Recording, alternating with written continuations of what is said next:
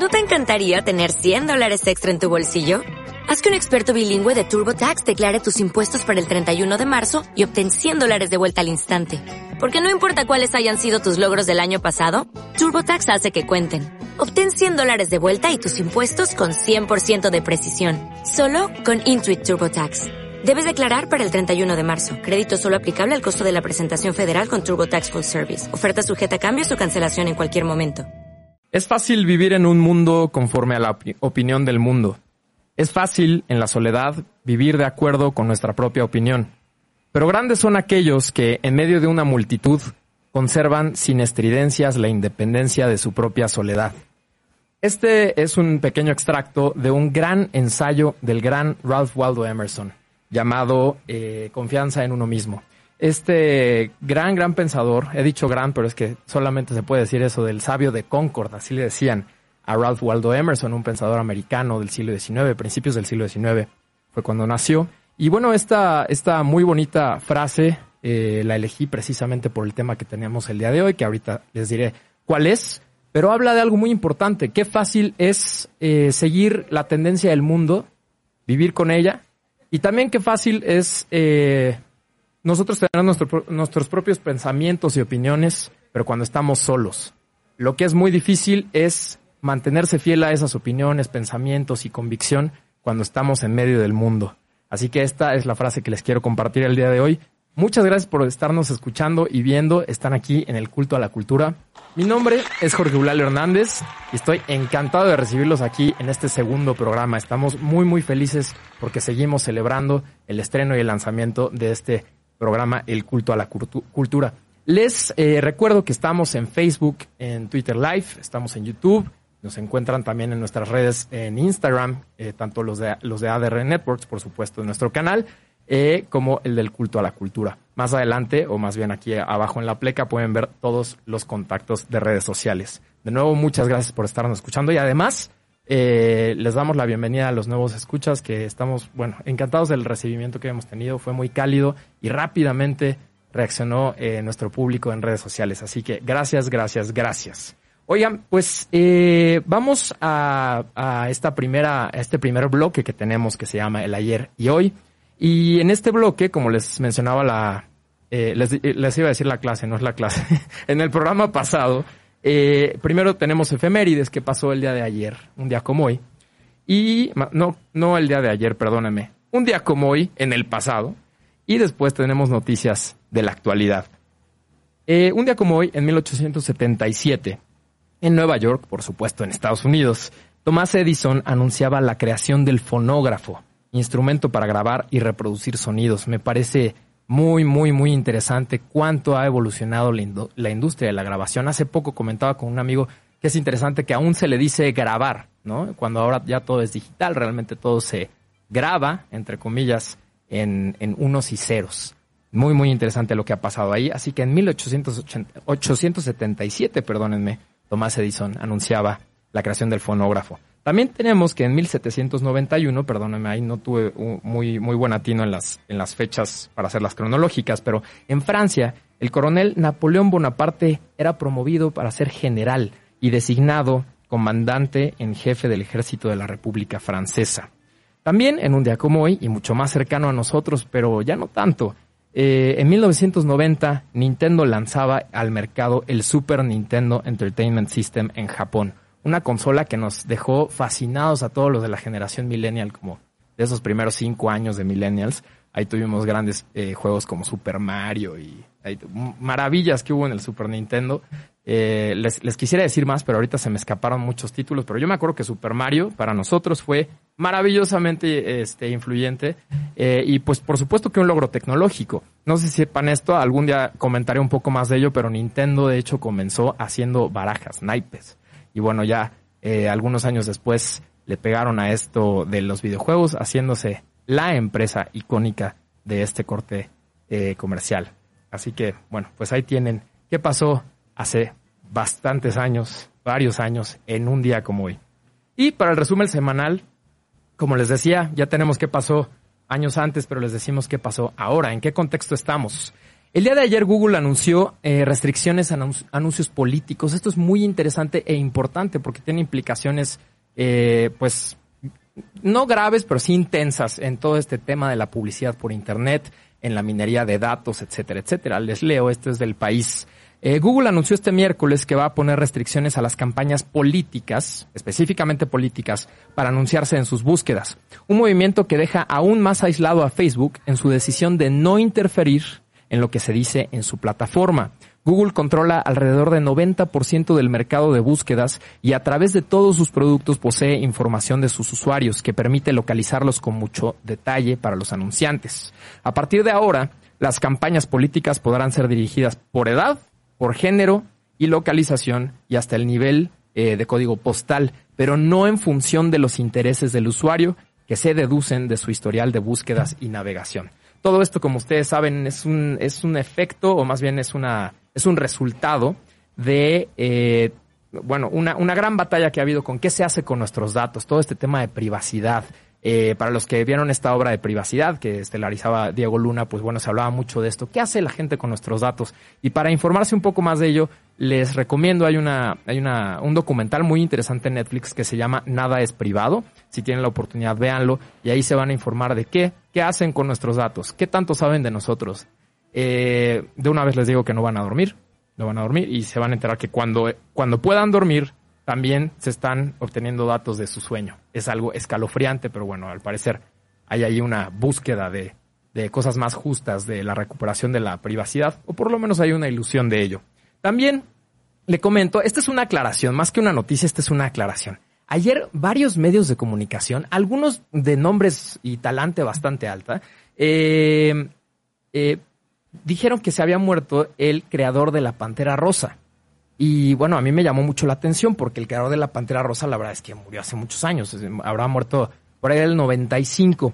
Y me refiero a eh, el animador, al animador, perdóneme, Fritz Freeling, que, era Fritz Freeling, que era eh, el animador que inventó, eh, o más bien diseñó a Porky, a Piolina, a Silvestre, a San Bigotes, a todos estos que conocemos de Warner. a él fue a quien le encargaron hacer a la Pantera Rosa para la película. Entonces, eh, no, esta no era la noticia. Realmente lo que ayer se anunció eh, que murió una persona que estaba vinculada, digamos, con el tema de la Pantera Rosa, es que murió el señor que inventó un panecito que se llama Pantera Rosa, que hace muy poco eh, ingresó al mercado aquí en México, pero que es muy importante en España y lo, lo, hace una de las empresas de pan más importantes del mundo, que bien la conocemos aquí. así que este señor se llamaba Josep Pujol y murió a los 86 años en Castellar de Vallés. Así que Puyol fue el que realmente inventó el panecito, no inventó la pantera rosa como tal, pero el panecito se llama pantera rosa. Así que esa más que una noticia es una aclaración que les quiero hacer. Y también hay que tener cuidado con los titulares de las noticias porque uno se va con... Esta es una cosa ligera que no tiene ningún efecto, pero bueno, a veces lo que le llaman clickbait, que es esta carnada de clics, es eh, muy, muy engañosa y podemos estar mal informados o desinformados con ese tipo de cosas. Vamos a un corte, pero antes eh, les aviso de nuestro tema del día de hoy, que es sobre la motivación y por supuesto con un gran invitado que se dedica al fisicoculturismo. Ahora regresamos aquí en el culto a la cultura por ADR Networks, activando tus sentidos. Estamos de vuelta aquí en el culto a la cultura. Muchas gracias por estarnos escuchando. Les recordamos que estamos en redes sociales, en Facebook Live, en YouTube Live, en Twitter Live y eh, Instagram, por supuesto, ahí nos pueden seguir. Eh, no les, eh, no mencioné, por supuesto, al gran equipo que hace esto posible. Por supuesto, Jimena Vargas, que está en controles, y el buen Alex Martínez, nuestro productor. Maravilla, muchas gracias por ser parte de este proyecto. Oigan, pues hoy tengo a un invitado de lujo, un amigo que quiero muchísimo y una persona que siempre, yo creo que desde el principio siempre te ha admirado mucho, viejo. Muchas gracias. Estoy encantado de recibirlo aquí. Eh, le damos la más cordial bienvenida a Matías Ortega. Muchas gracias, muchas, gracias, muchas gracias. Oye, este, pues bueno, porque antes, eh, bueno, como les decía, nuestro tema del día de hoy es motivación, pero es mucho más que eso. Motivación es una forma de anunciarles el programa. Eh, pero antes, pues quisiera que te presentaras con el público para que supieran por qué vamos a hablar de eso. Ah. Ok, este, bueno, eh, yo soy Matías Ortega, eh, soy físico-culturista, Y este, pero, pero creo que es importante aclarar que mi plan nunca fue ser físico-culturista. Creo que nadie que me conociera tenía contemplado ese camino para mí. Y, y bueno, pues estudié psicología un rato contigo. Claro. Este, estudié nutrición y este, y pues bueno, ahora me dedico de lleno a, a ser entrenador y a, bueno, a competir y eso. Y justamente por esa ocupación que tiene Matías, que les, les reitero, es una persona que siempre he admirado muchísimo.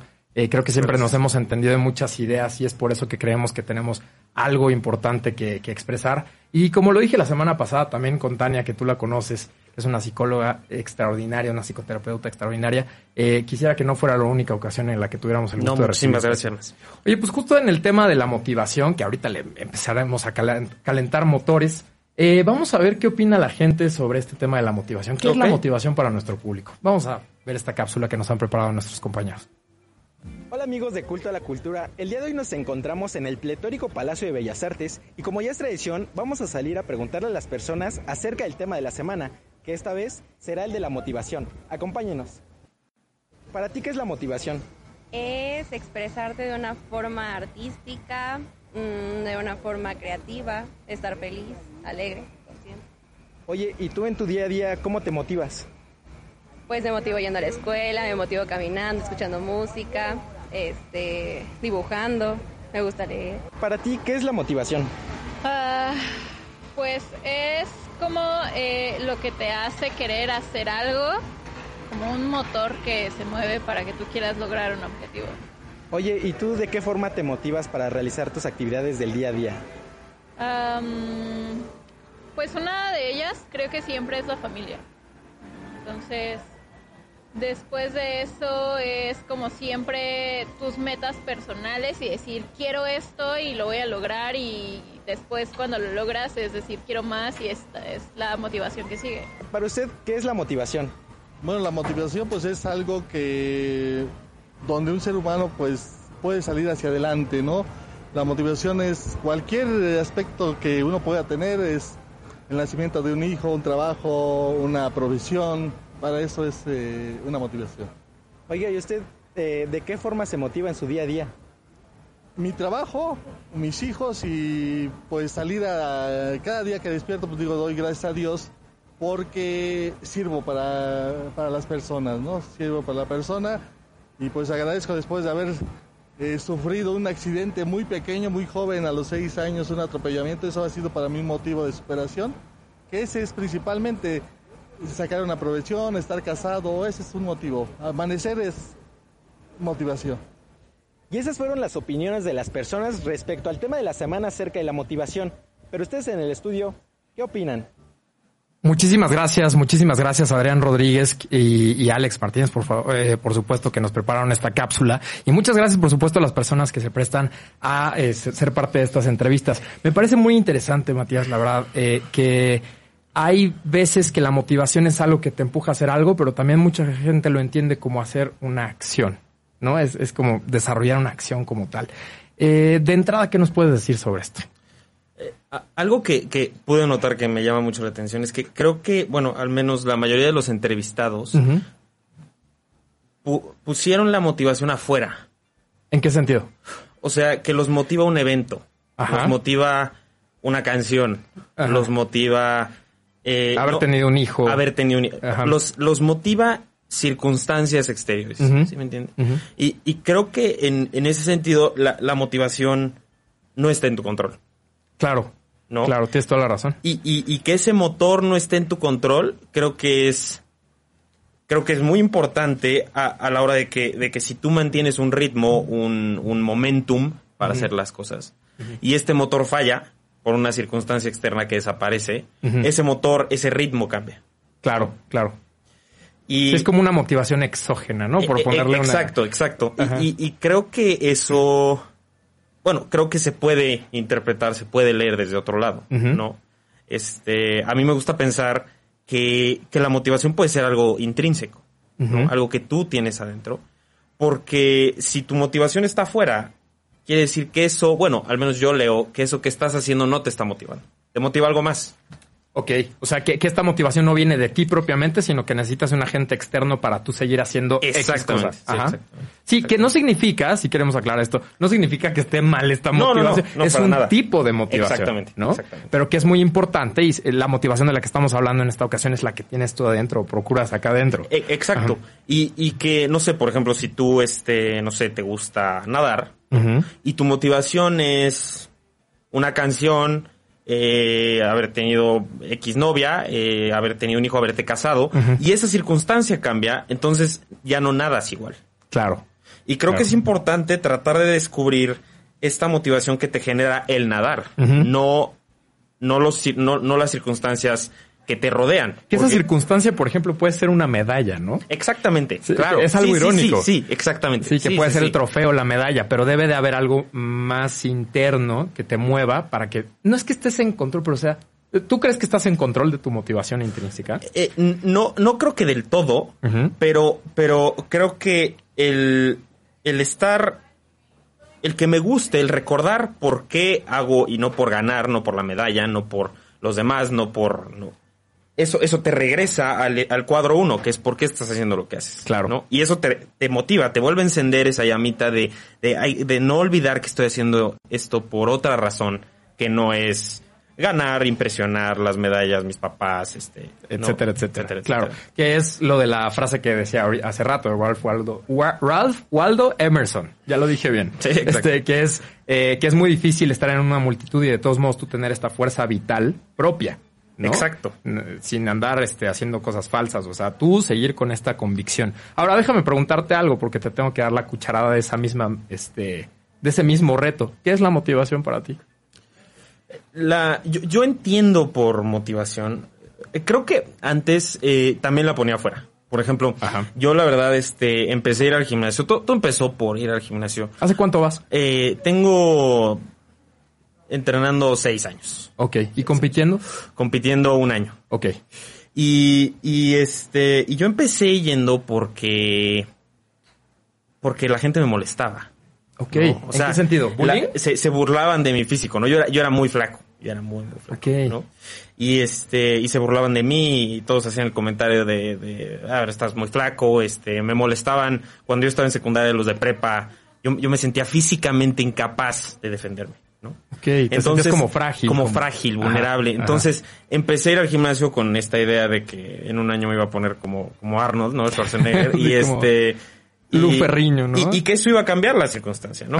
Y, y pues es curioso porque un día pues sales de la secundaria y ya no vuelves a ver esos cuates de la prepa que te molestaban. ¿no? Claro. Entonces, Lo que tú dices, cambió el contexto, cambió el la motivación. ¿no? Ajá. Y este, y, y me di cuenta que, que yo genuinamente era feliz en el gimnasio. ¿no? Y este, y cuando se me olvida eso es lo que trato de regresar a pensar. Oye, ¿cuándo hiciste este clic de que, o sea, genuinamente sentías felicidad en el gimnasio? ¿Cuando, cuando se quitó este agente externo? Y- Cuando, cuando cambiaron las circunstancias y me di cuenta que yo lo se- quería seguir haciendo. ¿no? Que ya nadie me molestaba, que, ¿no? Que ya no, no era buleado, que ya no me decían que estaba muy flaco, que, y aún así yo quería seguir yendo. Claro. Ahora, hay mucha gente que atribuye al gimnasio como todo este tema de serotonina y neurotransmisores y por eso te sientes más feliz y te vuelves sanamente adicto al, al- al- a, la, pues, a des- desarrollar tu físico. Pero creo que hay una parte de desarrollo espiritual muy fuerte, ¿no? Sí. Es trascendental lo sí, que pasa sí. ahí. Creo, creo que algo que, que te, te enseña a ser paciente tanto con los procesos como con el cambio, como contigo mismo. ¿no? Estoy de acuerdo. Y, y, y dentro de esto creo que es como, ah, regresando como a lo de, a lo de motivación, te, te conecta con una motivación creo que más profunda, tal vez no, no tan brillante como esta que te hace hacer cosas Sí. en ese instante, sino con esta motivación que tienes por abajo que te mantiene en este, en este camino que estás eligiendo. que es más templada, pero que algo, y- y igual menos de, explosiva, de un vez. ritmo más bajo, más calculado, pero que eh, está hecha para tener un camino largo, largo, Exactamente. y esta disciplina y todas esas cosas a desarrollar. Es muy interesante todo eso. Tú entrenas personas. Sí, yo, yo entreno personas. Ahorita Sí, nos das. este, asesoro ahora sí que nos das tus datos para los que estén Claro que sí. interesados. Oye, pues para seguir con nuestra plática, que está buenísima y creo que es un tema muy importante para todos nosotros, que es la motivación, estamos aquí con Matías Ortega, que también nos va a contar sobre su alter ego. no, ahorita que regresemos. Bueno, están aquí en el culto a la cultura. por ADR Networks, activando tus sentidos. Estamos de vuelta aquí en el culto a la cultura. Muchas gracias por estarnos escuchando o viendo. Estoy aquí con Matías Ortega. Muchísimas gracias por estar con nosotros, viejo. Oigan, pues recordándoles, perdón, que estamos en redes sociales. Aquí en Facebook tenemos una pregunta muy interesante, pero antes le mando saludos a Roberto Hernández, mi querido hermano, eh, Carlitos Bell, Adrián Rodríguez, eh, Ale García y eh, Roberto Rock. Muchísimas gracias por estarnos viendo. Y eh, bueno, esta pregunta que es de Ale García, que le mando un fuerte, fuerte abrazo, es eh, una pregunta. ¿Creen que la motivación evoluciona o cambia? ¿Qué opinas, Matías? Yo, yo sí, sí creo que cambia. Sí, definitivamente creo que, creo que evoluciona y tal vez pasos de esa evolución no son o sea, creo que hay una motivación explosiva, que es como la que hablamos, que tiende a hacerse más abajito de la mesa, más templada, menos, menos, no, menos evidente. visceral. Exacto, menos visceral. Ajá. Exacto. Y tal vez creo que ese cambio puede ser difícil, ¿no? de, de tener esta, ¿no? Como un ejemplo, esta, estas ganas de ir al gimnasio, como de tengo que ir ahorita, a, a que sabes que estás yendo por, tal vez no porque ese día estés muerto de las ganas de ir, sino porque ya lo hiciste ayer y porque lo vas a hacer mañana. Claro, claro. Claro, estamos hablando de esto y el hecho de que Matías se dedique a esto, por supuesto, que es una analogía a todo lo que hacemos en la vida, ¿no? O sea, claro, eso es lo que me encantaría comunicar. Sí, sí, que estamos hablando de esto, pero realmente todo lo que hacemos, lo mejor, no es que tenga uno, pero lo mejor, lo ideal es que tengamos una motivación, una buena motivación, sólida motivación. Y porque lo impulsivo normalmente no es sólido, es justamente impulsivo. Es, Exactamente. Se sale del huacal, ¿no? Eh, eh, exacto, y, desaparece, se desvanece, pues. Sí, sí, claro. Eh, hablando de esto como, como que uno pues con si, estas circunstancias van cambiando uno puede perder motivación. Claro. Si no está bien fundamentada, estructurada esa, Un tema interesante, porque les he de decir que esta plática lleva mucho, mucho tiempo y muchos años, es eh, que llegamos a la conclusión varias veces de que la motivación está más ligada a la acción que a la reflexión. O sea, tienes que reflexionar, claro, y darle su pensadita filosófica y trascendental y por qué estoy aquí, lo que quieras. Claro, pero, e, es justo eso. Es, eh, no sé, uno, uno puede leer, ¿no? Este. Eh, citas motivacionales todo el día y, eso no tiene por qué escuchar este programa y decir ya ahorita voy a porque pues igual puedes leer cómo hacer lagartijas pero pero mejoraslas sí claro es, es, es una gran frase claro Claro, no, tú puedes leer lo que quieras, pero eso no hace que lo estés haciendo. Exactamente. Una, o sea, una pequeña parte de la motivación es comprenderla, pero realmente se suscita cuando la practicas. Sí, yo creo que la motivación no es, no es, no es un estado de pensamiento, sino un estado de acción. Claro. Sí, creo que hay muchas películas que de repente tomamos como motivacionales, que ese es el tema, o sea, ese es exactamente el mensaje. Sí, personalmente, por ejemplo, a mí me encanta la película Whiplash. Whiplash, la de este chavo baterista. Ajá, de, ¿no? Que, que pues lleva un, un, una trama interesante. Es este chavo que primero es incomprendido por su familia, ¿no? Tiene un hermano que juega en cierta división de fútbol y es al que toda la familia le echa porras, ¿no?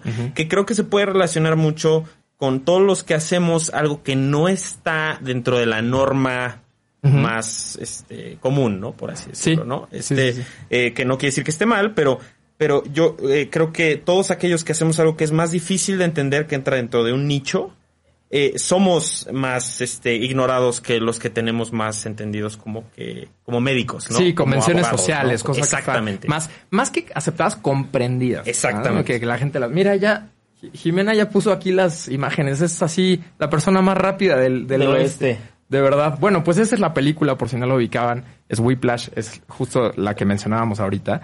brillante película. Y, es una película que justamente habla de esto, que eh, tú puedes, es más, puedes ver la película y eso no significa que te hagas mejor baterista o estés más motivado para ser músico. Solamente comprendes a través de historias como esta que está en el sacrificio, pero que el sacrificio no es, ah, ya no voy a ir a fiestas, el sacrificio eres tú. O sea, tú eres el que tiene que irse digamos, autodestruyéndose para construirse después. Exactamente. Y, creo que justo la película habla de, de, este, esta raíz, este problema de raíz motivacional, ¿no? Este chavo que está, que es, brillante para tocar la batería y, destaca dentro de todos sus compañeros y es elegido como para esta orquesta elite, ¿no? Eh, élite de, de, músicos. Y, y de repente, pues este, él, él, la motivación que trae es ser el mejor baterista. Sí. Él quiere ser mejor. Él quiere ser el que destaca, él quiere ser mejor que el que está al lado con el que está Sí, compitiendo. y creo que hasta tiene un momento muy bonito en el que te hace saber que quiere estar en el panteón de los grandes jazzistas. de los grandes jazzistas. Y creo que ahí es cuando en la película eh, la, la orquesta truena y él deja de tocar la batería. Porque, porque eh, le dicen que no del ancho. Y, y la bronca es que él lo que lo motivaba era, era competir, era ser mejor, era, no lo estaba motivando a tocar la batería. Claro, tienes toda la razón. Tienes toda No. la razón. Y, Sí. y en el momento en que él, de hecho, el maestro lo invita para burlarse de él y le cambia las partituras y él en la película este, tiene que improvisar, él regresa a que lo que le gusta es tocar la batería. Claro. Y da el mejor performance de la vida. Es, es muy interesante esto porque te voy a decir, pareciera, como, como regresamos a la motivación buena, regresamos, es lo que acabas de decir, es, al parecer al principio sí la teníamos. En, algún momento del camino perdemos esta motivación. por estas convenciones que tú mismo te vas armando en el camino, por Claro. estas expectativas que tú esperas de ti, ¿no? Cuando, cuando pierdes que, que lo que te gustaba no era ni lo que esperabas de ti, ni, ni, ni lo que esperaban tus papás, ni lo que esperaba el maestro, sino te gustaba tocar la batería. Claro, claro. Y en el momento en que regresas a ese, a- al que empezó tocando la batería porque le gustaba tocar la batería, al niño, pues él en la película recuerda que él tenía una batería de niño y Sí. su papá le recuerda. Y el momento en que él regresa a eso, él da el performance de su vida. Claro, claro. Y ahí el drama es que no sabes qué pasó con él, ¿eh? Claro. Sí, o sea, sí. tú sientes, ay, y de ahí se volvió el mejor baterista del mundo. ¿Quién sabe? Pues no sabemos. No sabes, pero ¿a qué te importa? O sea, el tipo... Porque no importa. Claro, eso, eso es muy importante. Que no importa. Valga la Exacto. expresión. Que no importa lo que pase después, sino, sino ese momento de, de inspiración. Claro. Y eh, te iba a decir otra cosa, todo este tema de motivación, ojalá tuviéramos siempre, bueno, siempre llevamos dos programas, pero lo voy a decir dos programas seguidos, ojalá tuviéramos más tiempo para hablar más de estas cosas, pero quisiera aterrizar hacia esto. Eh, creo que este tema de la motivación va de la mano o está vinculado, por supuesto, a la noción del éxito y del fracaso. Claro. Y de la frustración, por supuesto. Claro. Mucha gente se siente frustrada, lo hablábamos en el programa pasado. Mucha gente considera que está en fracaso y quiere el éxito, por supuesto, porque es el que nos cantan. Quiere la felicidad, que ahora estamos como obligados a ser felices. ¿no? Sí, sí, sí. Eh, ¿qué, qué, qué, qué me podrías decir eso? O sea, ¿crees que la motivación esta de la que estamos hablando es, digamos, la vacuna? Yo, yo creo que la, la vacuna es eh, no, no, no hacer nada en automático. Creo, a, a lo que quiero llegar con esto es eh, que cuando tú eh, haces lo que hagas, lo que sientes que te gusta hacer, lo que te construyes que te gusta hacer, y lo haces por una noción de éxito, por cumplir con alguien más, esa motivación, esa motivación desaparece. Y, y- y creo que lo que a lo que tenemos que ir es, es justo a, a pensar que cuando estás desmotivado, tienes que cambiar las circunstancias o realmente te gusta lo que haces. Claro. Y además que cuando sientes esta desmotivación o fracaso o frustración, lo peor que puedes hacer es echarle la culpa a los demás. Esto pasa en Rocky, ¿no? Me acuerdo que es en Rocky 5. Sí, sí, sí. Eh, creo que sí es la 5, se llama Rocky Balboa. Rocky le da como el speech de su vida y de nuestra vida a, a su hijo y le dice, ¿sabes qué? Te la has pasado echándome la culpa a mí, a tu mamá, a tus amigos y quién sabe qué. ¿Sabes de qué? eres quien eres, ajá. Tú, no es, no es culpa, es tú tienes, tú tienes que cargar, cargar el peso de tu ser. Esa es la cosa. Y hacerte responsable Ajá. de tu vida. Exacto, hacerte responsable. Ese es un tema precioso. El que te tienes que hacer responsable de ti mismo. Esa es una gran motivación.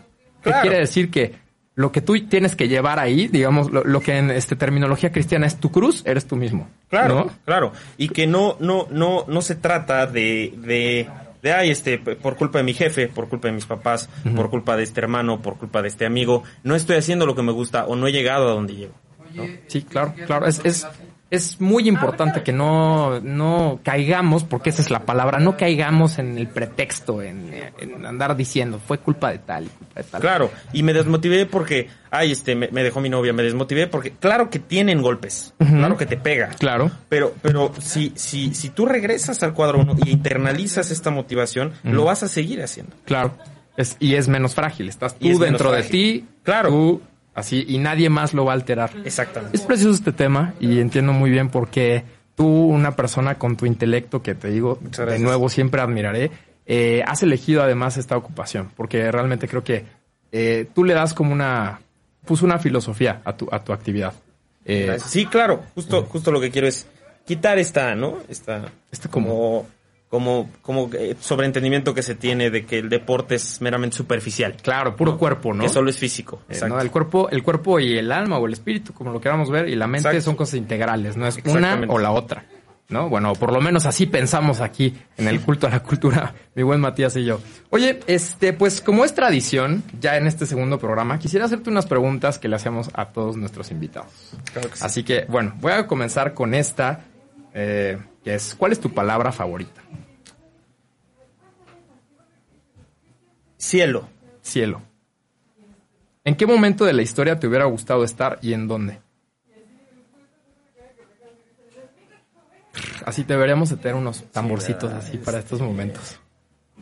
Quiero, quiero, quiero pensar que, bueno, me gustaría pensar que, que que exactamente estoy donde debo estar, pero hace creo que 40 años Ajá. Hubiera sido, Hubiera estado bonito. hubiera estado padre, sí. Sí, también hay hay como esta nostalgia que no te toca. Exactamente. ¿No? ¿A qué te dedicarías si no fueras físico-culturista?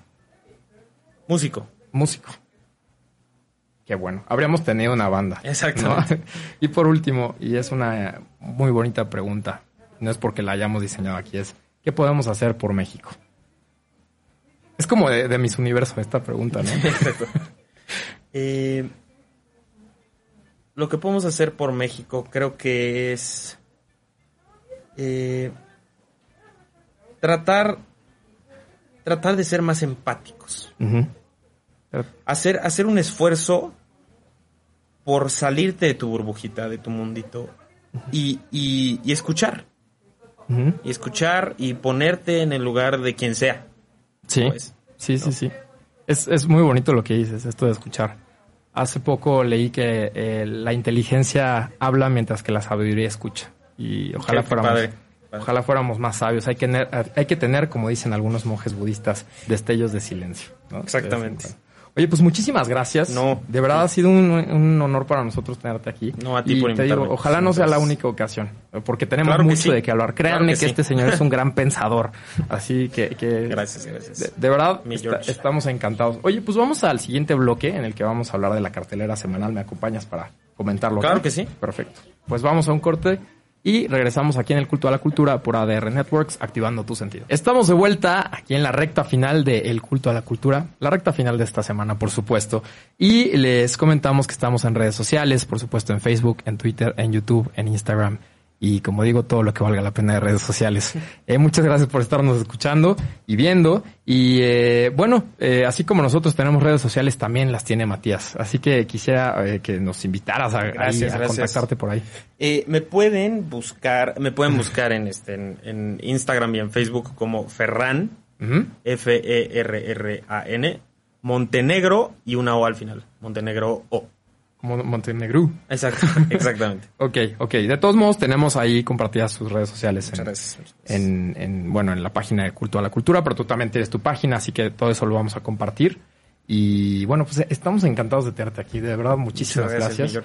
Y bueno, pues este, ahora vamos a ir, estamos en este bloque que es cartelera semanal, y vamos a ir con la participación de nuestro muy, muy querido José Luis Ortega, nuestro experto en cine, que nos va a comentar sobre eh, la muestra internacional de cine que se sigue eh, ahorita presentando en Cineteca Nacional. Vamos a hablar con José Luis.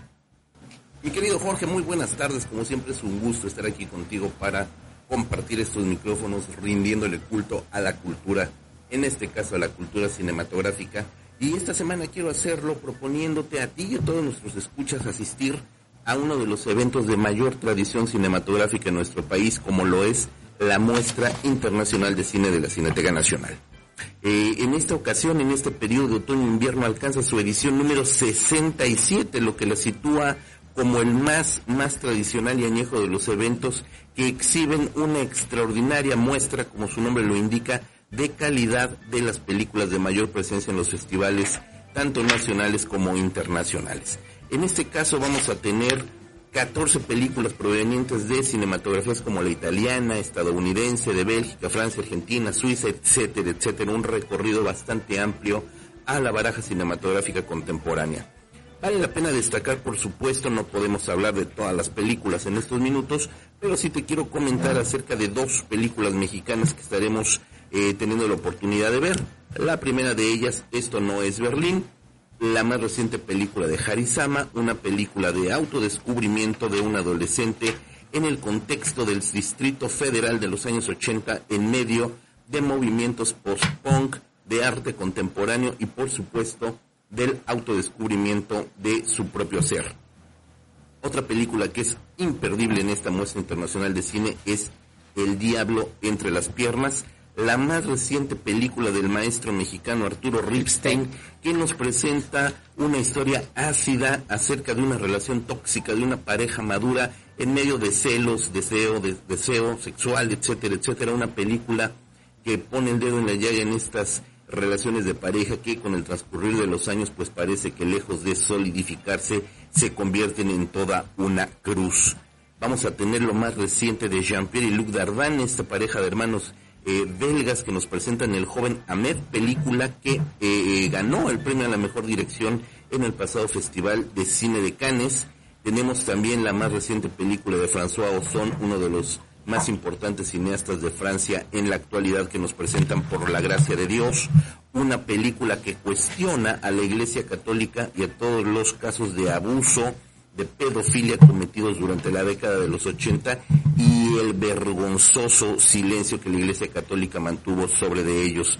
Tenemos también el documental Barda por Agnès, donde la gran maestra de la nueva ola francesa, Agnès Barda, nos cuenta desde su propia perspectiva su trayectoria, su cine, todo su, eh, eh, pues todo su legado, porque esta película la vamos a ver ya de manera póstuma. Ella acaba de fallecer hace algunos meses. Tenemos una gran variedad de películas. Tenemos Bacurau, una película de Clever Mendoza, filo brasileña, que está situada en un Brasil futurista. Es una mezcla de ciencia ficción y realidad social bastante interesante. Y tenemos también lo más reciente de Woody Allen, un infaltable de la muestra internacional desde hace muchos años, en esta ocasión con su reciente producción, Un día lluvioso en Nueva York, tenemos también lo nuevo de Mateo Garrón, este cineasta italiano que nos presenta El despertar de la fiera. Y como cada año estamos eh, teniendo la oportunidad de ver un gran clásico recuperado en formato digital totalmente nueva y restaurada la copia. Y en este caso será La Dolce Vita, este gran clásico del maestro Federico Fellini. Así es que no se lo pierdan la 67 Muestra Internacional de Cine del 15 de noviembre al 2 de diciembre en la Cineteca Nacional después en un eh, circuito por toda la Ciudad de México y más adelante en más de 30 ciudades en todo el interior de la República. Mi querido, un abrazo muy fuerte y nos seguimos escuchando en Culto a la Cultura. José Luis, muchísimas gracias con esa extraordinaria participación y gracias por esa eh, recomendación porque además en Cineteca siempre hay muy buena calidad, ¿no? Es, es un lugar padrísimo. Sí, sí, sí, De hecho, me acuerdo que en las primeras semanas en psicología ahí nos fuimos a ver algunas películas bastante buenas. Oigan, pues eh, les, les quería comentar que hay algo que me han preguntado mucho en redes sociales que es eh, sobre la Van Gogh The Experience, que es una eh, pues muy interesante muestra que va a haber aquí en la Ciudad de México. Se trata de, no sé si la has visto, ahora la gente lo comparte mucho, es estas, son estas pantallas enormes que tienen cuadros de Van Gogh animados. Ajá. Ha circulado mucho y la gente como que pregunta dónde caramba está esa maravillosa cosa. Bueno, pues está en, eh, va a estar en el 2020, va a ser en el Monumento a la Madre aquí y va a ser desde el 20 de febrero. Cuesta eh, la entrada general 225 pesos y eh, eh, bueno, la preventa ya terminó, pero ya están a la venta esos boletos. Así que por si andaban ahí con muchas ganas de ver a Van Gogh y muy fans, ¿no? Porque mucha gente es fan de Van Gogh por su trágica historia, mucho morbo ahí en torno a Van Gogh. También tenemos el Festival Resonancias, que es el primer festival de jazz en Yucatán. Y de hecho, pues como ah, que eh, este exhiba la, o sea, sí, pues eh, nos va a enseñar lo que hay de talento en jazz aquí en México, porque hay bastantito hay bastante. Está Paté de Foix, está Camilo Nu, eh, Cuarteto Jorge Pardo, el Cuarteto Meridiano, por supuesto, talentos locales como lo es el ensamble Yucatán Jazz, eh, Mérida Big Band y Bahía de Ascenso. Ayer lo comentaba en otro medio y les decía que si no conocen el talento mexicano de jazz, es extraordinario, es realmente muy, muy bueno. Y estas son recomendaciones que les damos, pues, porque procuramos siempre eh, ofrecerles calidad en esas recomendaciones. Luego uno recomienda cosas que, que no queda uno bien. Hay un grupo que se llama Trocker de jazz mexicano que junta el rollo del jazz con, eh, con un DJ. Ok. Sí, fíjate que el jazz ahora ha tenido como una mezcla de géneros muy interesante, porque es, obviamente el jazz es como esta parte mucho más compleja de la música. Claro. Hay una frase que me encanta que dicen, dos, o sea, un error, así en notas, un error es un error, dos errores son jazz. Me gusta muchísimo eso, me gusta muchísimo esa frase. Y bueno, pues ahí van a tener varios errores intencionales en esta... Que en suenan este bien. Sí, muy, muy, muy bien. En el Festival de Jazz Resonancias que va a estar este fin de semana en Yucatán es una excelente razón para ir a este hermosísimo estado. Gran gastronomía, gente maravillosa. Gente maravillosa. Zonas arqueológicas que, bueno, o sea, únicas en el mundo. Clima. Clima bastante... A veces... Más agradable que ahorita. Sí, Que aquí. Sí, claro, claro, por supuesto. De repente el, el calor en Yucatán es bastante intenso, bastante intenso, pero bueno, ahí tienen esa, esa eh, recomendación, me parece que es muy, muy buena. Y eh, ¿qué más tenemos? A ver, déjeme ver, déjeme ver. Bueno, antes de que terminemos, les quisiera dar unas recomendaciones de libros de lo que estamos hablando el día de hoy. Eh, primero, me estaban preguntando en una red social aquí, nada más que ya se me perdió la ventana y no sé dónde ni quién, pero se los voy a decir. En el primer bloque eh, mencioné una frase de Ralph Waldo Emerson y se trata de un ensayo. Ese ensayo se llama eh, eh, Confianza en ti mismo o Confianza en uno mismo. Y lo van a encontrar en esta colección de ensayos de Ralph Waldo Emerson. Normalmente está en ensayos de Ralph Waldo Emerson. En esta, eh, en esta ocasión es editorial Porrúa, pero hay varios editoriales que lo tienen. Y también, ahorita estábamos comentando sobre este libro que les recomiendo, que es una, es, es un tema que se nos fue ahorita a comentar, la verdad, por tiempo, pero es La promesa de la felicidad, una crítica cultural al imperativo de la alegría, ¿no? Sí, que, que, bueno, la, la contraportada está este, genial. Está genial. Sí, es, es como, hay como esta obligación de estar felices, ¿no? Y que, y, y que lo que, bueno, lo que plantea el libro es este, no qué es la felicidad, sino lo que produce la felicidad. Exactamente. Y por qué, por qué es una estrategia de control. ¿no? Sí, no, es, es un, claro, como les digo, no es un libro así como, es un poco atolado en el sentido de que es me- un poco pesada la lectura, no de que esté mal escrita, sino que no es un libro así como de, ay, sí. me voy a ir a la playa a leerlo. En una de esas sí hay gente que sí se avienta esos, este, reflexiones y soliloquios en, en, en momentos de, de tranquilidad. Pero bueno, pues con eso terminamos este programa. Estamos encantados de nuevo. Muchísimas George, gracias. muchísimas gracias Hermano, por haberme invitado. Y este, te vamos a ver próximamente porque Ojalá, quedamos claro muy que sí. pendientes de estar Claro hablando sí, más- de más cosas. Muchas gracias. Le mandamos eh, saludos a Carla Montenegro, que está aquí, Raimundo Mesa, eh, Ale García, Adrián Rodríguez, Roberto Hernández, Carlitos Bell. Muchas gracias por estarnos viendo y por supuesto, por supuesto también a las personas que no participaron propiamente del chat, pero nos están viendo. Gracias, gracias porque hemos tenido un arranque de programa extraordinario. Les quiero decir una cosa. Le quiero agradecer, por supuesto, al equipo de producción, a Jimena Vargas, a Alex Martínez. Y les quiero decir que si llegamos a mil seguidores en Facebook, Jimena nos va, bueno, va a lanzar su marca de ropa y incluyendo zapatos y todo, porque hace unos diseños increíbles, ya van varias veces que le digo. Y si llegamos a mil, lo va a iniciar. No pasa nada si llegamos a mil en varios meses. La cosa es que cuando lleguemos a mil, ya va a ser como la entrepreneur absoluta y oficial. ¿Les parece? Está bien, Jimena, lo vamos a firmar pronto, así en vivo lo vamos a firmar. ¿Eh? Oigan, pues muchísimas gracias, gracias Matías, de verdad. George. Muchísimas gracias. Ahí vamos a compartir entonces las redes de Matías con ustedes. Gracias por estarnos viendo y nos vemos a la próxima, la próxima semana, martes a las 4 de la tarde. Vamos a tener un, un, perdóneme, dije martes, jueves a las 4 de la tarde. Ya, ya, ya me estoy apoderando de los horarios de otras personas. Jueves a las 4 de la tarde aquí nos va a tener eh, por ADR Networks y vamos a hablar de un tema muy interesante con un super animador digital que es Rodrigo Raigosa. Vamos a hablar sobre la animación en México. Muchísimas gracias, que estén muy bien, que tengan buen día.